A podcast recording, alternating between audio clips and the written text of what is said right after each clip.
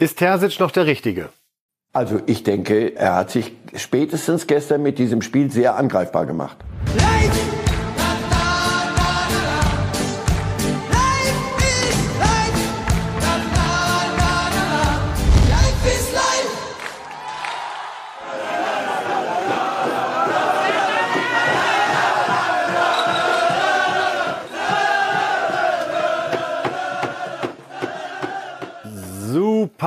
Party beim ersten FC Saarbrücken und das aus gutem Grund.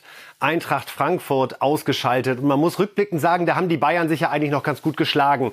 Nur mit 1 zu 2 dort verloren, während es die Eintracht mit 2 zu 0 erwischt hat. Und damit herzlich willkommen zu Reifes Live. Heute am Donnerstag eine Sendung, in der der Pokal eine große Rolle spielt. Und das werden wir besprechen mit dem Mann, der sogar das einzige Elfmeterschießen richtig vorhergesagt hat, wenn auch mit falschem Ausgang, nämlich für den HSV, obwohl es dann härter war. Und wir fragen ihn jetzt, wie konnte das passieren, lieber Herr Reif, uns zugeschaltet aus München. Schönen guten Morgen. Schönen guten Morgen. Äh, ja, Ahnungslosigkeit. Also wirklich unverzeihlich, aber ich, ich werde ich werde dran, ich werde es analysieren und dann dran arbeiten. Gutes Stichwort, weil wir hoffen auch, dass äh, Deutsche Bahn und Lufthansa an ihren Problemen arbeiten und analysieren und wir sie dann am Montag wieder bei uns begrüßen dürfen. Heute nochmal die sichere Nummer mit der Schalte, weil ja München nach wie vor weitestgehend isoliert ist in unserem äh, wunderschönen Land. Ich weiß übrigens, Herr Reif, dass erste Kaiserslautern-Fans bereits Hotels buchen fürs DFB-Pokalfinale. Gehören Sie als äh, alter roter Teufel auch dazu? nein, nein, ich werde es mir im, im, im, also pass auf, wenn Lautern ins Finale kommt, das könnte ich mir sogar vorstellen. Ich habe gar nicht so weit gedacht. Ich dachte, wir wissen noch ein bisschen Zeit. Nee, nee, wir, also im Moment, der FC Saarbrücken war früher die, die, der große Rivale des FCK in der Bundesliga, aber geht das schon länger her. Und jetzt muss man beiden gratulieren. Also, es gefällt mir gerade. Also, Antwort, ja. Ich, äh, das Spiel gucke ich mir dann im Olympiastadion an. Wunderbar. Was haben wir noch Wenn. alles für Sie heute da bei, sowohl für Sie, Herr Reif, als auch für Sie, liebe Fußballfans. Wir reden über den BVB, wir reden über den VfB, wir reden über die Bayern, die ja einen überraschenden Transfer diese Woche verkündet haben. Und dann geht es im internationalen Bereich unter anderem um den Rattenfänger von Madrid, was sich dahinter verbirgt, dann später in der Sendung. Jetzt aber zunächst der BVB, der rausgeflogen ist aus dem Pokal. Und man könnte sagen, damit sind alle Titelchancen dahin, wenn nicht in Champions League und Meisterschaft ein Wunder gelingt. Wir wollen dem Trainer zuhören, Edin Terzic, nach dieser erschreckenden Leistung beim 0 zu 2 in Stuttgart, nach diesem Aus im Achtelfinale. Das sagt der Trainer. Als allererstes Glückwunsch ähm, an den VfB für, für den verdienten Sieg und den Einzug in die nächste Runde. Ein sehr enttäuschender Tag für uns, ähm, nicht nur von dem Ergebnis, sondern besonders von der Leistung und natürlich dann am Ende auch mit den vier Verletzten. Ähm, haben wir uns anders vorgestellt, aber haben wir uns leider nicht verdient, in die nächste Runde einzuziehen. Wir haben keinen passiven Ansatz gewählt, sondern wir wollten heute ähm, noch höher anlaufen und aggressiver verteidigen, als wir es noch am Wochenende gegen Leverkusen getan haben und eher so aus dem 3-4-3 mehr Druck auf den Ball erzeugen. Ähm, ich glaube, das war besonders in den ersten 20, 25 Minuten ein Spiel mit ganz wenigen Torchancen. Ähm, was dann aber zu diesem Eindruck geführt hatte, war einfach die Anzahl an unnötigen Ballverlusten, die wir hatten in der eigenen Spielhälfte. Und dadurch äh, wuchs die Verunsicherung in unserer Mannschaft. Und äh, da, dadurch wuchs die Sicherheit, die, die Stuttgart dann ausstrahlen konnte. Sie haben es dann eiskalt ausgenutzt. Ähm, und das hatte uns heute gar nicht gefallen. Herr Reif, wenn Terzic als Ziel ausgegeben hatte, höher anlaufen aus einem 3-4-3, also ein frühes aggressives Stören, wie kann es dann sein, dass das Ergebnis für den Beobachter des Spiels ist, was ist das für ein Angsthasenfußball, den die Dortmunder da jetzt zum zweiten Mal in Folge präsentieren? Denn auch das 1 zu 1 in Leverkusen war ja am Ende geprägt von einer sehr, sehr defensiven Ausrichtung. Zumindest sah es dann so auf dem Platz aus. Und auch die Stuttgarter haben ja mit Dortmund größtenteils gemacht, was sie wollten. Also ich glaube, in Dortmund äh, muss man sich die Dinge jetzt langsam doch genauer äh, angucken. Also ich habe gerade unter dem Tisch geguckt, ob hier ein Moment hier sitzt, weil Diese, diese Pressekonferenzen habe ich gefühlt schon etwa zehnmal so gehört. Nur jetzt ist eine andere Komponente drin. Wir haben eine Zeit lang mal die, die, die das berühmte M-Wort, das man nicht in den Mund nehmen durfte aus Dortmunder Sicht, von der Mentalität haben wir immer wieder äh, hinterfragt.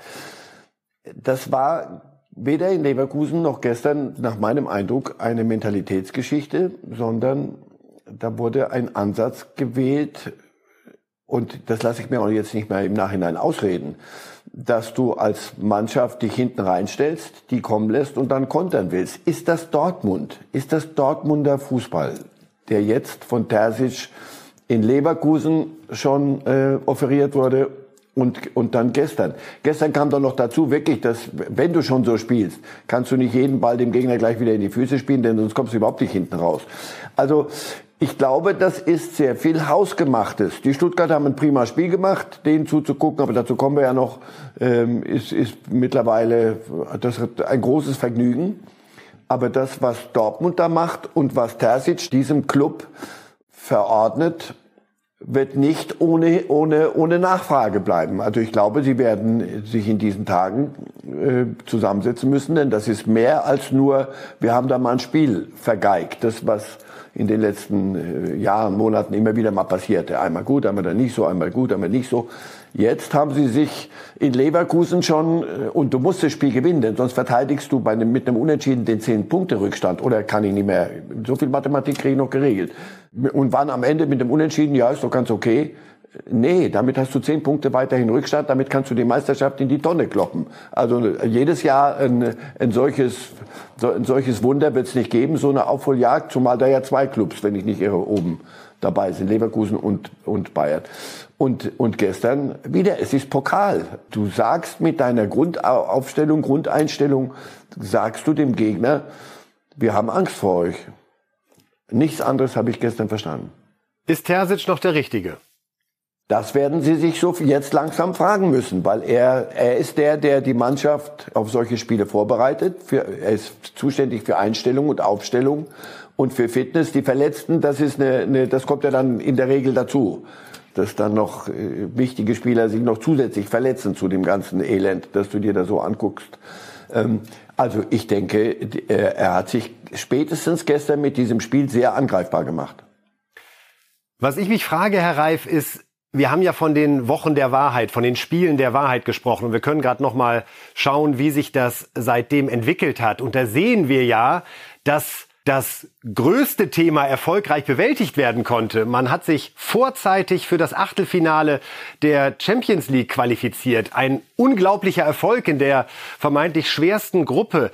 Wieso strahlte das dann nicht weiter aus? Dieses 3 zu 1 bei Milan, das sie da nach vorne katapultiert hat. Dann sogar eine Führung in Leverkusen, das 1 zu 0. Da würde jetzt wieder der Laie denken, ja Mensch, besser geht's doch nicht, ja, um jetzt die Brust breiter zu machen und das eigene BVB-Spiel durchzuziehen. Wieso hat man es nicht geschafft, diesen Rückenwind aus der Champions League zu übertragen auf Bundesliga und DFB-Pokal? Denn das ist ja alles jetzt innerhalb kürzester Zeit gewesen. Wir reden ja nicht über äh, Abläufe in Monaten. Ich denke, das ist ja das auch, was Terzic gestern gesagt hat. Und da war Ratlosigkeit. Äh, da wurde ja genau das gefragt. Wieso, wieso, ich meine, mehr Rückenwind als in Mailand. Gut, das Spiel war, das Mailänder Spiel war jetzt nicht so brillant, wie das Ergebnis äh, dann am Ende war. Milan hat, hat jämmerlich schlecht gespielt. Aber dennoch, du musst dort erstmal gewinnen. Und in Leverkusen hängst du denen mal erstmal einen, einen, einen Vorsprung vor die Nase. Ehrlich gesagt, ich bin, also wenn Terzic schon ratlos ist, warum soll ich denn die, die, die Lösung finden müssen, können?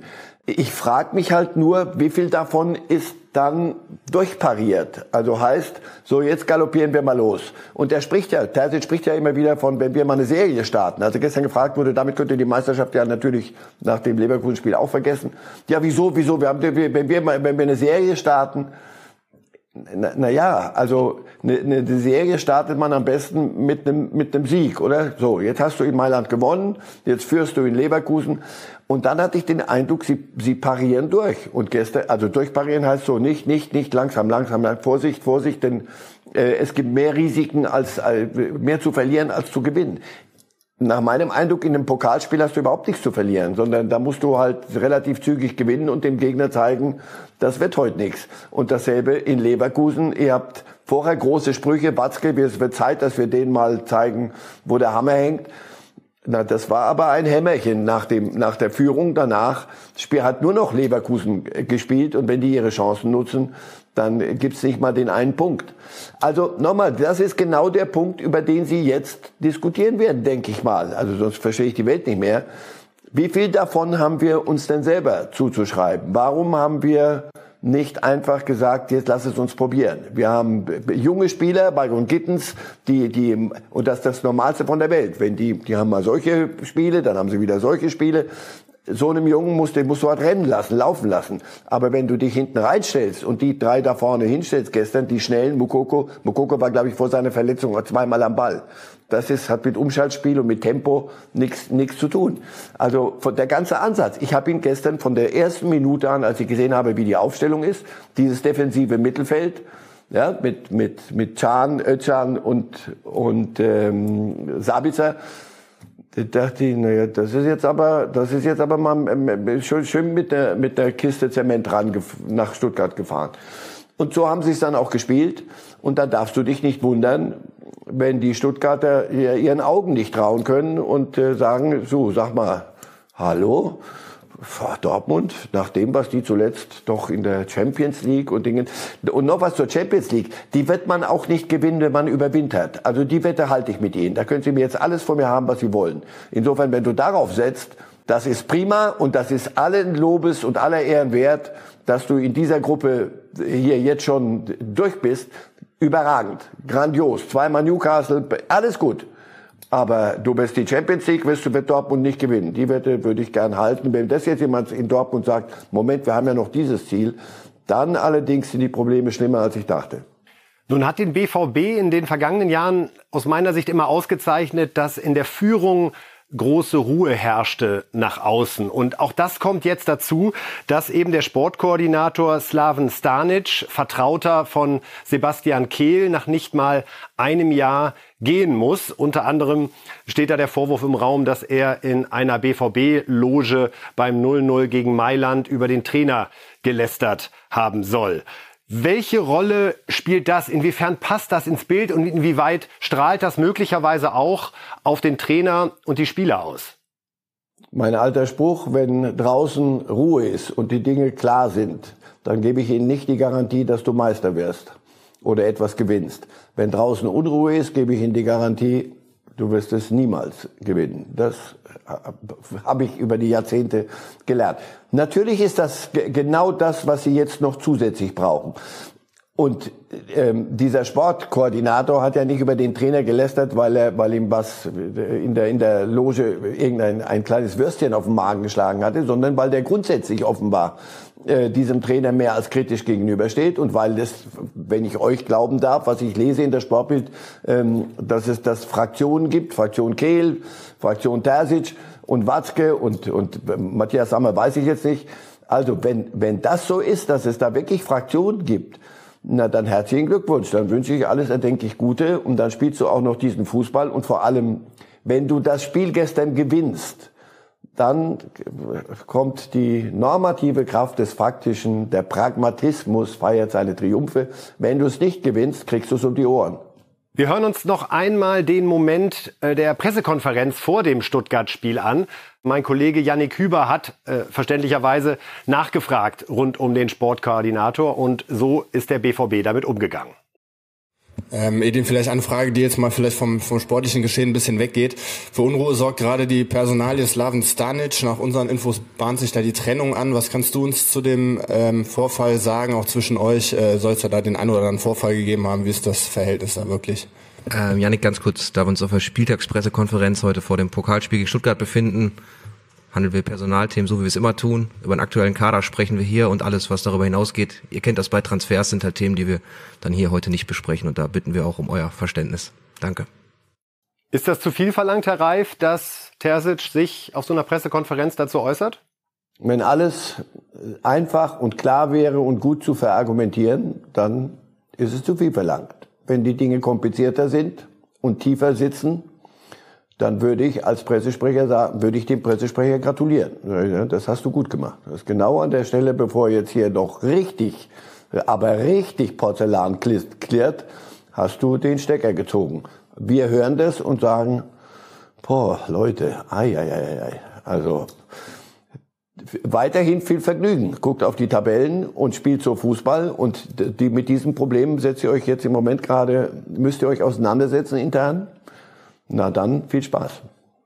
Sie meinten, glaube ich, es wäre nicht zu viel verlangt, dass er sich dazu äußert, wenn alles klar wäre am Anfang und deutlich wenn alles, ist. Wenn alles ganz einfach wäre, hätte er gesagt, Leute, ihr habt ja wohl nicht alle, das ist doch, die Sache ist doch ganz einfach, eins, zwei, drei, vier, weiter, so, und im Mittelfeld spielen wir so. Wenn aber, wenn du die, die Stecker ziehen musst an der Stelle, dann ist da offenbar mehr. So lernt man das im Leben, in Diskussionen und ähnlichen Situationen. Hat man schon mal ähnlich erlebt. So, wir sind schon mittendrin im Block des Siegers. VfB Stuttgart 2 zu 0 Sieger und jetzt tatsächlich im Viertelfinale des DFB-Pokals. Außerdem aktuell in der Bundesliga auf einem Champions League Platz. Und da fällt immer wieder der Name Hoeneß. Die Familie ist im deutschen Fußball einfach überall gut unterwegs und wir wollen dem Trainer einmal äh, zuhören und ganz ruhig bleiben, merkt man. Da dreht keiner durch, da hebt keiner ab. Sebastian Hoeneß nach dem Viertelfinaleinzug. Wir sind super happy, richtig stolz auf, auf, auf die Leistung und natürlich eine Runde weiterzukommen. Ich glaube, ja, dass hier sehr viele Menschen richtig glücklich auch, auch nach Hause fahren heute, weil sie zumindest natürlich, wenn sie es, wenn sie es mit dem VfB gut meinen, ähm, ja, heute eine Mannschaft gesehen hat, die unglaublich zusammen gefeitet hat, äh, gut kombiniert hat, viele Sachen gezeigt hat, äh, die, die wir uns erhofft haben, die wir uns vorgenommen haben. Und ich glaube, so ist es dann am Ende ähm, ja, ein verdienter Sieg und äh, verdient, dass wir eine Runde weiterkommen. Und das, das macht uns richtig happy. Ja, herzlichen Glückwunsch dazu. Äh, Herr Reif, wenn Sebastian Hoeneß so guckt und spricht, wenn er richtig happy und glücklich ist, wie er sagt, möchte ich nicht wissen, äh, wie er wirkt, wenn er mal traurig und frustriert ist. Ist das so ein bisschen der Urs Fischer-Style? Bloß nicht bloß nicht aus der Ruhe bringen lassen, schön monoton, unsere Ziele.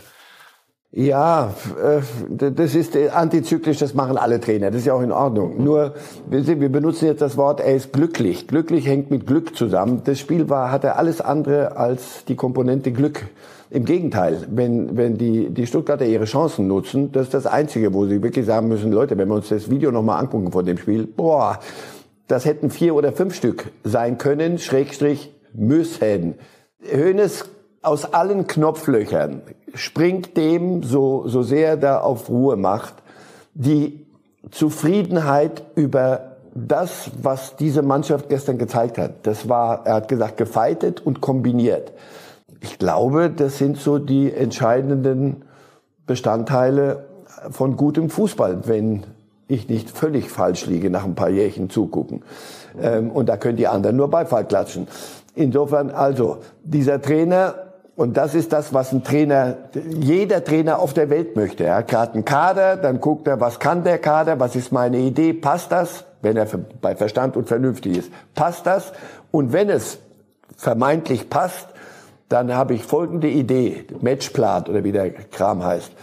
Und dann lass uns mal so spielen und dann guckst du dir so ein Spiel an und sagst, ja, genau, so ungefähr hatte ich mir das gedacht. Das Runde muss dann immer noch ins Eckige und dann gibt es Pfostenschüsse und all das. Aber jenseits dessen, und hier stimmt auch noch das Ergebnis, guckst du dir das Spiel an und sagst, das ist Fußball. Also das, was dass ich jemals äh, nach den letzten Jahren noch mal ein solches Vergnügen haben würde, dem VfB Stuttgart zuzugucken, bei allem Respekt, da hat jemand und da haben einige, nicht nur Hönes, aber alle, die dort am, am Ruderchen sitzen, haben sehr, sehr viel richtig gemacht. Sehr, sehr viel richtig und die Mannschaft setzt es um. Absolut. Nochmal zu unterstreichen, da waren Kombinationen gestern dabei gegen Borussia Dortmund, wo man sagen muss, unfassbar, wie er das in der kurzen Zeit geschafft hat, dieses Verständnis in der Mannschaft füreinander zu wecken.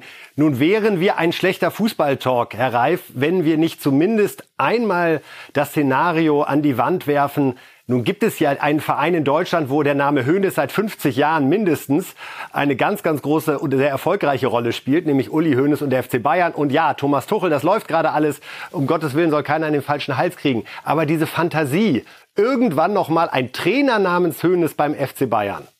Kommt es dazu? Ob es dazu kommt, das, das weiß ich. Also jetzt wollen Sie von mir das Orakel von Delphi. Das ist nur ums Gefühl, ein bisschen Gefühl. Er tut im Moment, das Gefühl, nein, er tut im Moment alles dafür, dass er bei einem Club wie Bayern vorstellbar ist. Darum geht's doch. Es geht doch nicht darum, dass ein, ein junger Mensch träumt und möchte irgendwann mal bei einem großen Club Trainer sein. Sagen wir, ja, träum weiter. Aber er gehört zu denen, und, und zwar nochmal, nicht weil, weil er Hönes heißt und, und weil, sondern weil die Mannschaft, für die er die Verantwortung trägt. Wir haben doch vorhin gesagt, Terzic muss sich hinterfragen lassen, Hönes muss sich auch hinterfragen lassen, aber sag mal, wie, was hast du gemacht mit denen? Und natürlich ist er da ganz weit vorne mit, mit dabei, denn er hat Jungs, von denen man dachte, also ob das jemals, ob die jemals noch mal einen Ball von A nach B kriegen geradeaus, das halte ich für, für fraglich. Die hat er ans Laufen gebracht und, und insgesamt eine Mannschaft mit einem Selbstverständnis auf den Platz geschickt in einem Pokalspiel gegen Borussia Dortmund, die in der Champions League gerade, hatten wir gerade alles. Und die dann so auftreten, damit ist ein Trainer verdächtig. Da sagt man, ich glaube, der kann seinen Job. Nicht mehr und nicht weniger. Ob der Höhnes heißt oder nicht, aber natürlich hätte das Dynasti etwas Dynastisches, glaube ich, kann man. Oh, ich glaub, das haben wir in 360 Folgen noch nicht geschafft. Also etwas Dynastisches. Wir wollen über jemanden noch sprechen, der gerade Bombastisches im Sturm leistet, nämlich Dennis Undaff, der sich glücklicherweise für den deutschen Fußball jetzt auch dafür entschieden hat, der deutschen Nationalmannschaft zur Verfügung zu stehen. Julian Nagelsmann, der Bundestrainer, hat ihn angerufen. Undaff selbst hat das gestern sehr sympathisch bei den Kollegen von Sky beantwortet mit Einigkeit und Recht und Freiheit. Das wäre seine Antwort auf die Frage, ob Türkei oder Deutschland. Dieser Undaff, 27 Jahre alt, Herr Reif, sagt über sich selbst, eigentlich spiele ich erst so seit zweieinhalb Jahren richtig Fußball. Und ich möchte einmal die Kollegen der Süddeutschen zitieren, was sie über ihn schreiben. Undaff spielt einen unverkopften Frechdachsfußball, den man in keiner Akademie gelehrt bekommt. Er ist Neuner und Zehner, er spielt Hackentricks im Strafraum und Steilpässe aus dem Mittelfeld und materialisiert sich dann plötzlich wieder vor dem Tor. Einen Athletikwettbewerb gewinnt Undaff dabei kaum, aber seine Spielintelligenz ist so erheblich, dass er manchmal in die Zukunft schauen kann.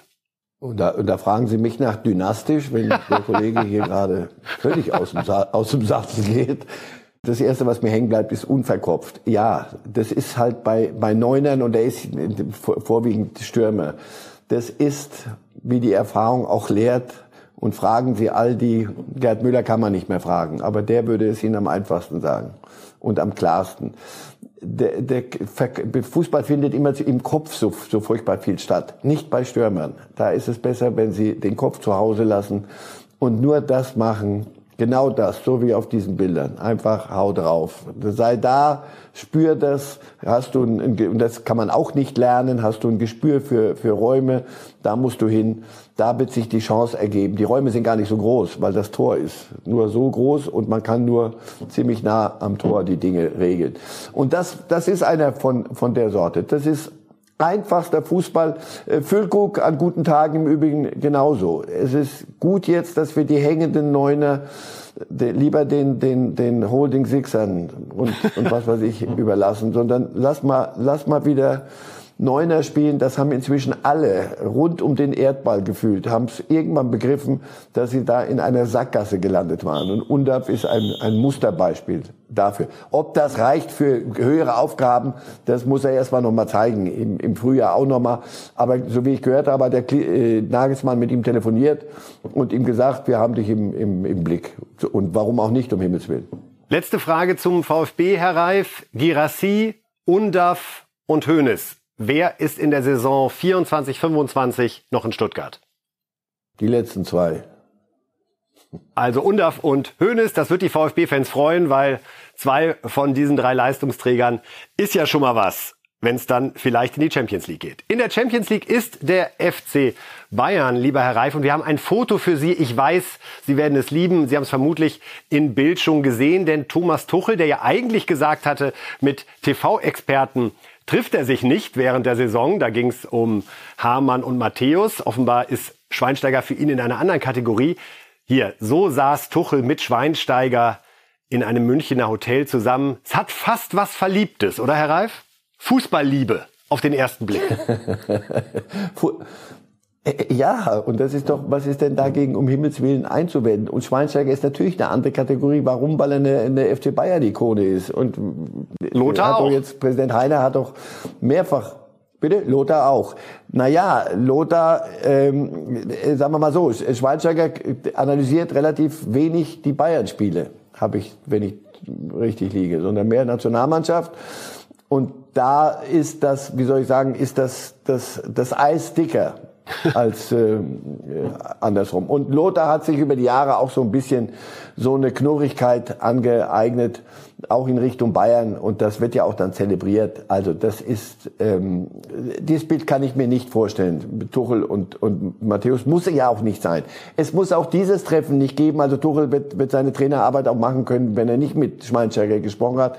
Und Schweinsteiger wird die Nationalmannschaft analysieren. Aber hier sind zwei, die, die vom Fußball doch eine Menge verstehen. Warum sollen die sich in München nicht treffen, zumal sie beide äh, für die gleichen Farben weitestgehend immer noch unterwegs sind. Schweinsteiger ist immer noch ein Bayern-Typ und wird es bleiben und wird es, wenn ich Präsident Heiner glauben darf, noch mal noch mehr werden irgendwann.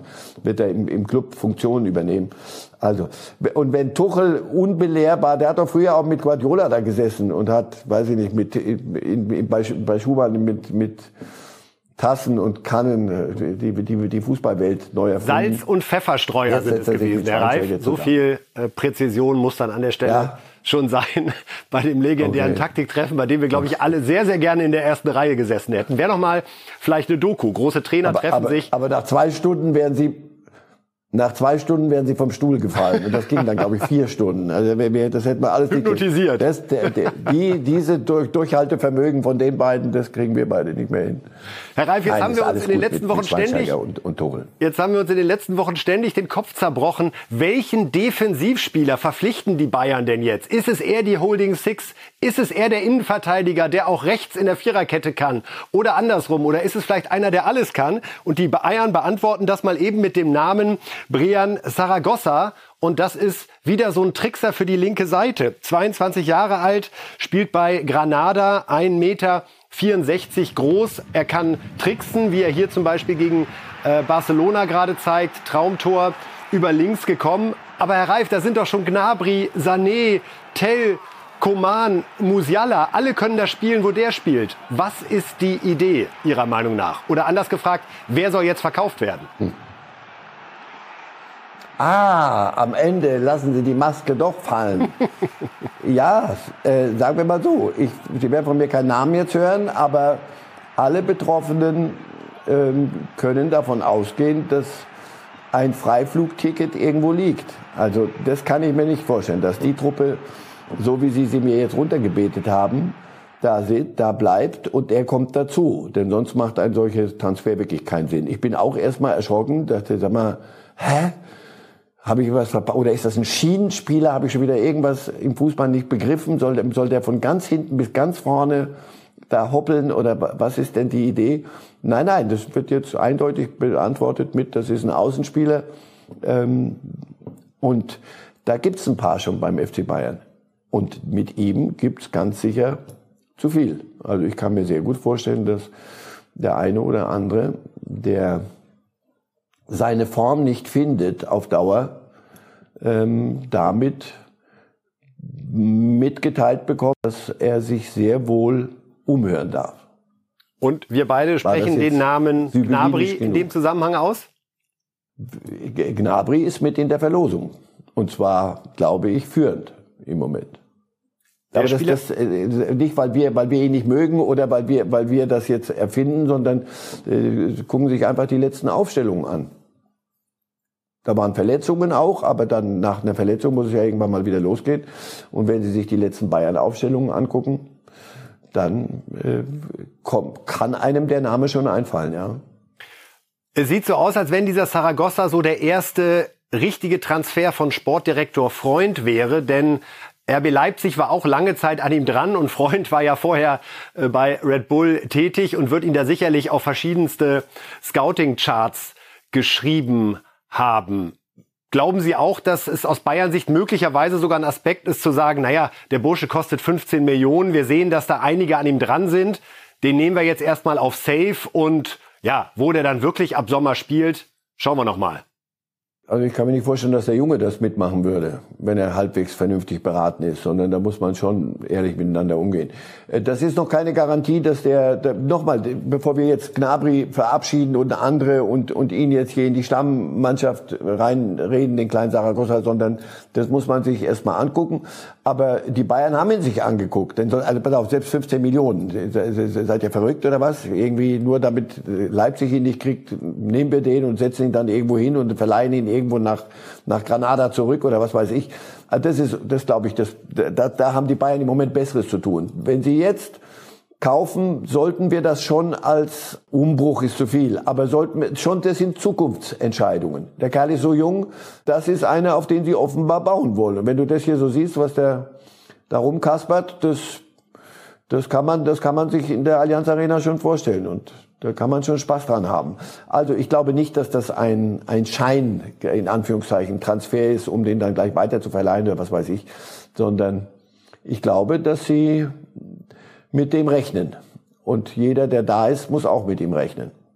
In jedem Fall hochspannender Transfer, Spieler des Monats in der spanischen Liga im Oktober gewesen, obwohl er eben beim vorletzten spielt. 14 Saisonspiele, 5 Tore, 2 Vorlagen, 1,64 groß und 22 Jahre jung. Insofern interessant, wen die Bayern sich da geangelt haben. Wir wollen am Ende des Bayern-Blocks noch kurz sprechen, Herr Reif, über den Galatasaray-Trainer Okan Buruk. Ehrlich gesagt ein äh, Liebling von mir, weil er während eines Spiels wirklich 90 Minuten lang, und das war leicht ironisch gemeint, falls es nicht rübergekommen sein sollte, äh, Richtung Schiedsrichter wirklich alles textet, was möglich ist, um da zu beeinflussen und Alarm zu machen. Der hat sich jetzt nachträglich nochmal beschwert über die Bayern-Leistung beim 0-0 gegen Kopenhagen. Er sagt, es sah nicht so aus, als wollten sie das Spiel wirklich gewinnen. Galatasaray ist ja in der gleichen Champions League-Gruppe wie die Bayern. Was ging Ihnen durch den Kopf, als Sie von dieser Attacke aus Istanbul hörten? Ihr habt doch sonntags die, die Rubrik Stimmt oder Stuss. das erste, was ich im Kopf hatte, war Stuss hoch vier. Ach Junge, schau dir, ich habe ich hab, äh, ein paar Spiele in der Türkei sehen dürfen. Und zwar bei, in allen Stadien, bei Fenerbahce, bei Besiktas, bei Galatasaray. Auch mal privat zwei Spiele mir angeguckt. Also türkischer Fußball, türkische Presse, türkische Sportfußballpresse, da seid ihr Waisenknaben, Herr Kollege. Das darf ich Ihnen äh, aufs Brot schmieren. Was da an an Zeugs äh, erfunden, verdreht, gekaspert wird, was da erzählt wird. Alle, wir, die Bayern, und das, von Bayern hast du ja auch nichts gehört zum Glück. Was, das Einzige, was du dazu sagen kannst, ist ja. Wir wollten das Spiel nicht gewinnen. Wir hatten die Tabelle im Kopf und wir wollten das Galatasaray nicht, nicht weiter, was, die, die Conclusio am Ende, welche Konsequenz soll das denn haben?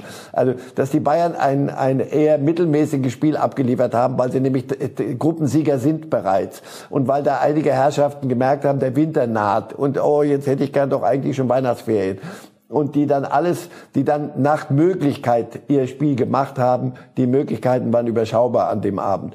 Und damit endet der Durchsage. Was soll denn, um Himmels Willen, was soll die sich denn da an, an Verschwörungsplänen zurechtgelegt haben, damit Galatasaray nicht weiterkommt. Der, der, der Trainer ist, der weiß, dass auch bei Galatasaray kann das innerhalb von Wochen, kannst du schon wieder auf äh, draußen sein und deine Entlassungspapiere abholen, wenn die Ergebnisse nicht sofort so sind, wie es den hochvermögenden Eigentümern äh, gefällt. Insofern, der, das ist alles nicht so perfekt gelaufen ähm, und da sucht er, glaube ich, verständlicherweise von mir aus nach irgendwelchem Stuss hoch vier und mehr ist es nicht. Zum Abschluss der äh, Bayern noch eine schöne Interpretationsfrage für Fußballfans, Herr Reif. Vielleicht können Sie Argumentationshilfe leisten. Die Bayern haben jetzt ja sowohl am Wochenende nicht gespielt, da war der Schnee dran schuld, als auch jetzt in dieser DFB-Pokal englischen Woche nicht, da waren die Bayern selbst dran schuld, mm. beziehungsweise Saarbrücken. Das ist ja wie so ein wie so eine Art äh, Mini-Winterpäuschen äh, zwischendrin. Ein Vorteil für die Bayern oder ein Nachteil für die Bayern? Und sagen Sie nicht, das werden wir am Wochenende sehen. Ja, aber ich kann Ihnen sogar die Uhrzeit sagen, wann wir es sehen werden. wenn, wenn am Nachmittag, wann spielen die nachmittags? Wenn abgepfiffen wurde um 17.15 Uhr, 17.20 Uhr. Ja, oder? Spielt, oder spielt die Art, weiß ich. Ist wir spielen nachmittags in Frankfurt. Wir werden es erleben. Ah, nachmittags in Frankfurt. Also 17, 20, gern wieder verabreden wir zwei uns und dann sage ich Ihnen, ob das gut war oder nicht.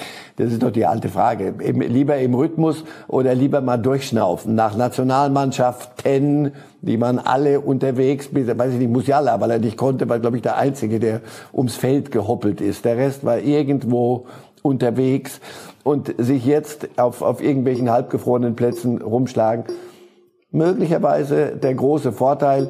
Die anderen haben ihnen sehr hübsche Ergebnisse geliefert, außer im Pokal. Da werden sie, äh, nachdem, wie es gestern alles und vorgestern gelaufen ist, aber die richtig Nägel kauen. Weil sie gesagt haben, pass so unfassbar, was wir da veranstaltet haben. Aber der Rest könnte hilfreich gewesen sein. Musiala haben Sie gerade selbst angesprochen. Dem hilft logischerweise bei seiner Rückkehr nach der Verletzung diese Pause nochmal sehr. Und gerade ist mir aufgefallen, dass das dann ja dieser Brückenopfer unter sich sind. Am Samstag in der Bundesliga Eintracht Frankfurt gegen Bayern München. Die zwei Mannschaften, die vom Drittligisten Saarbrücken rausgetan wurden. Unglaublich. Jetzt sind wir im internationalen Fußball bereits und in der Premier League.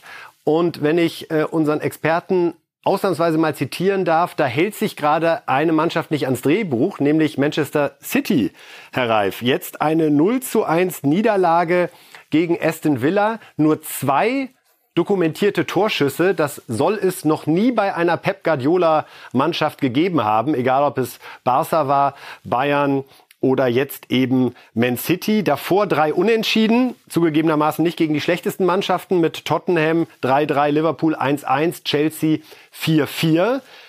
Aber irgendwie ist bei Pep der Wurm drin, oder? Fragen Sie ihn. Und, aber machen Sie das aus sicherer Distanz, wenn ich Ihnen das empfehlen darf. Also allein was Sie jetzt eben unentschieden, das sind Punkte, aber die, die, die Gegentorzahl haben Sie gerade, ja. Das ist für ein, nicht nur für Guardiola, ist für jeden Trainer, es sei denn, er ist Zirkusdirektor. Aber wenn der ernsthaft Trainer sein will, geht er die Wände hoch. So. Ja, Sie, Sie, Sie zahlen, glaube ich, im Moment so ein bisschen fürs Triple. Ich glaube, dass die, ähm, die Stars durchatmen. Ich glaube, das ist, und das ist auch normal. Also nochmal da, der Kader ist allerdings zu gut. Wenn du merkst, einer atmet durch, kann, würde Guardiola normalerweise dem sehr schnell Gelegenheit geben, aber tief durchzuatmen und möglichst von der Couch zu Hause. Und andere würden spielen. Also sie sind unter, im Moment weit unter, unter ihrer Messlatte. Und ähm, auch Haaland. Äh, alle. Und die anderen sagen, pass auf, aber das haben wir doch bei uns auch, wenn nicht jetzt, wann um Himmels Willen dann? Also Aston Villa, äh, so der, einer der, der, der überraschenden Gegner im Moment. Und die anderen da vorne machen, machen ihr Ding. Klopp äh, kann sein Glück gar nicht fassen, was da passiert. Mit, Wir gucken mal auf die Tabelle. Herr ja, Reif, das kann man so ein bisschen abtun.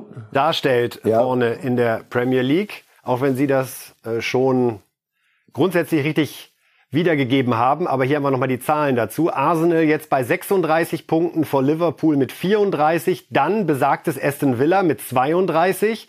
Und Manchester City auf Platz 4 mit 30 Punkten. Sechs hinter Arsenal. Irgendwie erinnert das ein bisschen an die vergangene Saison, wo Arsenal ja auch lange Zeit marschierte und am Ende Manchester City jubelte. Pep Guardiola ist vor dieser Niederlage gegen Aston Villa danach gefragt worden, ob er glaubt, dass Manchester City wieder Meister wird. Und er hat da nochmal deutlich gemacht, dass die ja an einer ganz besonderen Meisterschaft schrauben, weil es in der Geschichte der Premier League noch keinem Verein gelungen ist, viermal hintereinander Meister zu werden. Klammer auf, Bayern München gerade zum elften Mal, Klammer zu. Pep Guardiola da noch sehr selbstbewusst, wie gesagt, vor dem 0 zu 1 gegen Aston Villa. Wir hören aus Sicherheitsabstand einmal zu.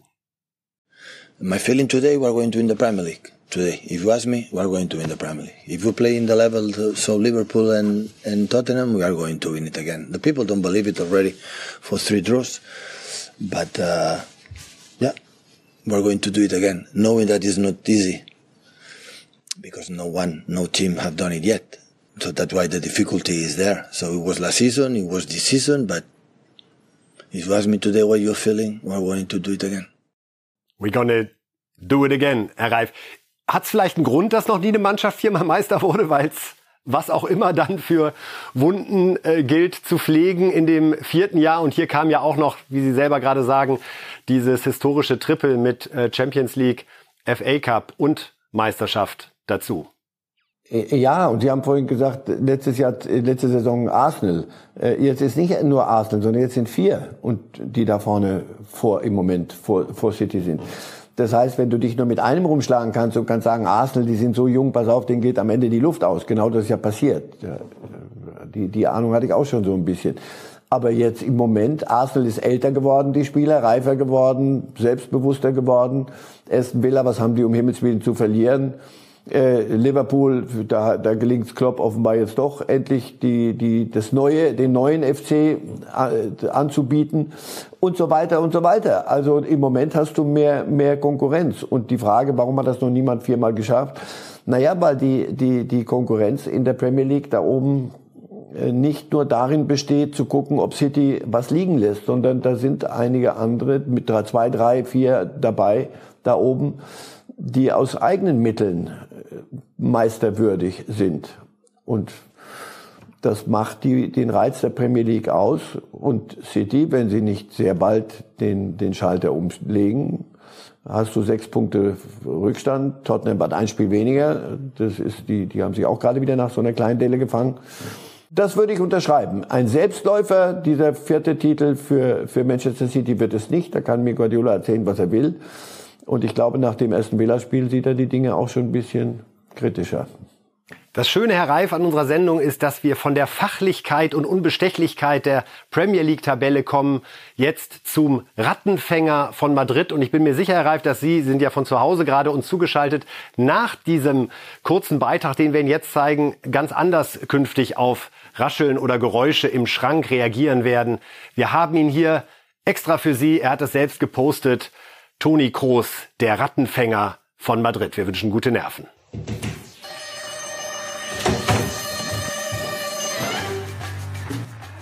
Ja. Nein, nicht vor der 4 anzufassen.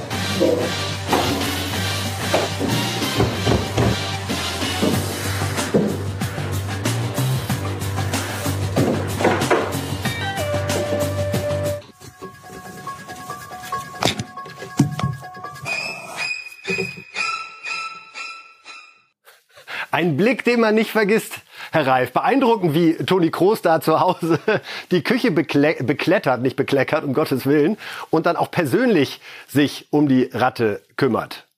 Und vor allem die Ratte, wie die geguckt hat. Um Gottes Willen, Toni Groß. Also in Madrid war, wissen auch die Ratten, wer Toni. Vielleicht hatte die auch seinen wunderbaren Pass in die Tiefe am letzten Wochenende gesehen und dachte sich, wow, jetzt sehe ich ihn sogar leibhaftig. Den, so ist es.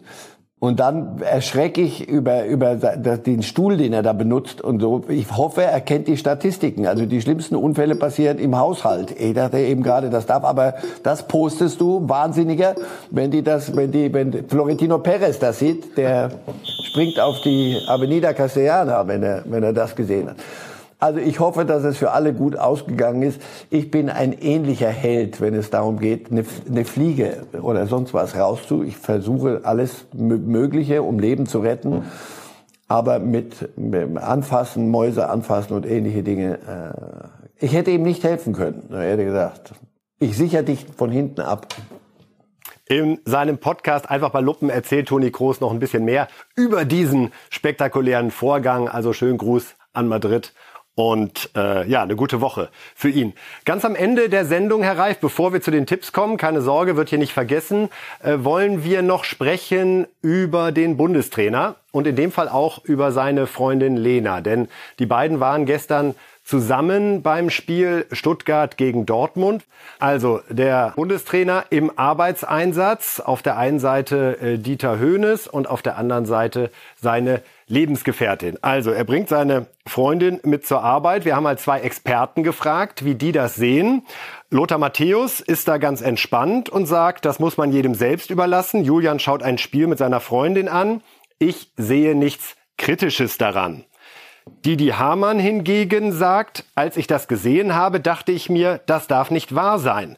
Der Nationalmannschaft steht das Wasser bis zum Hals und der Bundestrainer macht einen Familienausflug nach Stuttgart nach dem Motto, es wird schon gut gehen.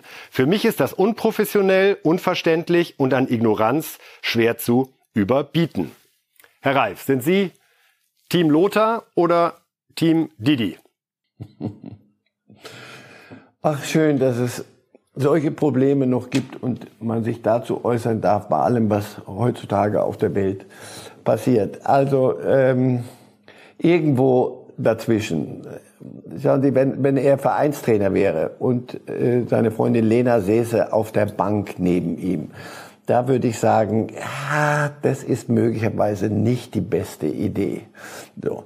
Hier sitzt er und guckt sich ein Spiel. Er ist auch nicht äh, auf, als Nationaltrainer gerade nicht auf der Bank, sondern er sitzt oben auf der Tribüne. Muss er wissen, dass es ein Foto gibt? Ja klar. Muss er wissen, dass dieses Foto besprochen wird? Ja.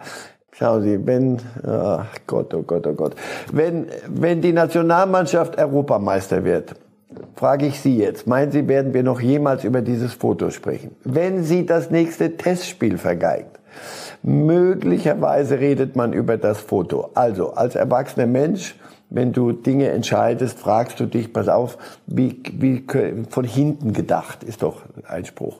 Was könnte denn daran problematisch eventuell sein. Will ich mir das leisten? Es ist kalt, ich habe gern meine Freundin neben mir, ich habe meine Frau auch gern mit auf Champions League Reisen genommen. Habe ich sie neben mich auf den Kommentatorplatz gesetzt? Eher weniger. So, erst wäre sie gar nicht da hochgekommen, hätte gar nicht ein Ticket gekriegt, Arbeitsticket etc. Also war ich safe. Sowas überlegt man sich. Äh, ja, die, ich gebe zu. Also ich gebe, damit jetzt Ruhe ist. Aber dann Schluss, ehrlich. Ganz hinten im Hinterkopf dachte ich, ha, hättest du es gemacht als Nagelsmann? Der Schweizer sagt, ene nöt. Gut, dann von Ener Nöt zu den Tipps. Ich fürchte, ich habe das völlig falsch ausgesprochen und die Schweizerinnen und Schweizer. Nee, nee, nee, sehr gut, sehr gut. Wunderbar, gut. Dann kommen wir zu Ihren Tipps, Herr Reif, und dann haben Sie es auch geschafft für heute. Denn äh, wir haben ja Super Spiele am Wochenende. Das sei an der Stelle schon mal gesagt. Hoffenheim-Bochum am Freitag 2 zu 0, dann Heidenheim-Darmstadt 2 zu 1, Wolfsburg-Freiburg 0 zu 1, Frankfurt-Bayern, da schau her, 1 zu 1, Werder-Augsburg 2 zu 2 und Union gegen Gladbach 1 zu 1. Dann das 18:30-Spiel Dortmund gegen Leipzig. Also äh, ein Spiel, in dem ganz, ganz viel drinsteckt, ebenso wie in der Partie Stuttgart gegen Leverkusen. Vielleicht sogar noch das reizvollere Spiel, wenn man sich entscheiden müsste. Müssen wir ja alle gar nicht, sondern wir können uns beides dankenswerterweise anschauen. Am Samstag bei Sky oder am Sonntag dann bei The Zone. Also habe ich die Tipps jetzt verschluckt. Dortmund Leipzig 1-1, Stuttgart Leverkusen 1-1. Gut, das ist ein bisschen langweilig, Herr Reif, das wird nicht so kommen, äh, denn bei Dortmund lagen sie zuletzt immer falsch, das sei an der äh, Stelle noch erwähnt und den Abschluss bildet dann Köln gegen Mainz und ich verspreche Ihnen eins, nicht ein einziger Karnevalsspruch zu dieser Paarung an der Stelle, sondern ein herzliches Dankeschön nach München zu Ihnen, Herr Reif. Falls Sie noch eine Ratte finden sollen, heute bitte Kamera draufhalten. Würden wir gerne am Montag ab 10.30 Uhr hier bei Reif ist live der Republik nochmal näher bringen. Und sonst äh, viel Spaß beim Fußball gucken. Und am Montag stehen Sie dann wieder dort an der Stelle leibhaftig. Ich freue mich drauf. Schönes Wochenende Ihnen allen und Ihnen alles Gute, Herr Reif. Bis dahin. Tschüss. Life!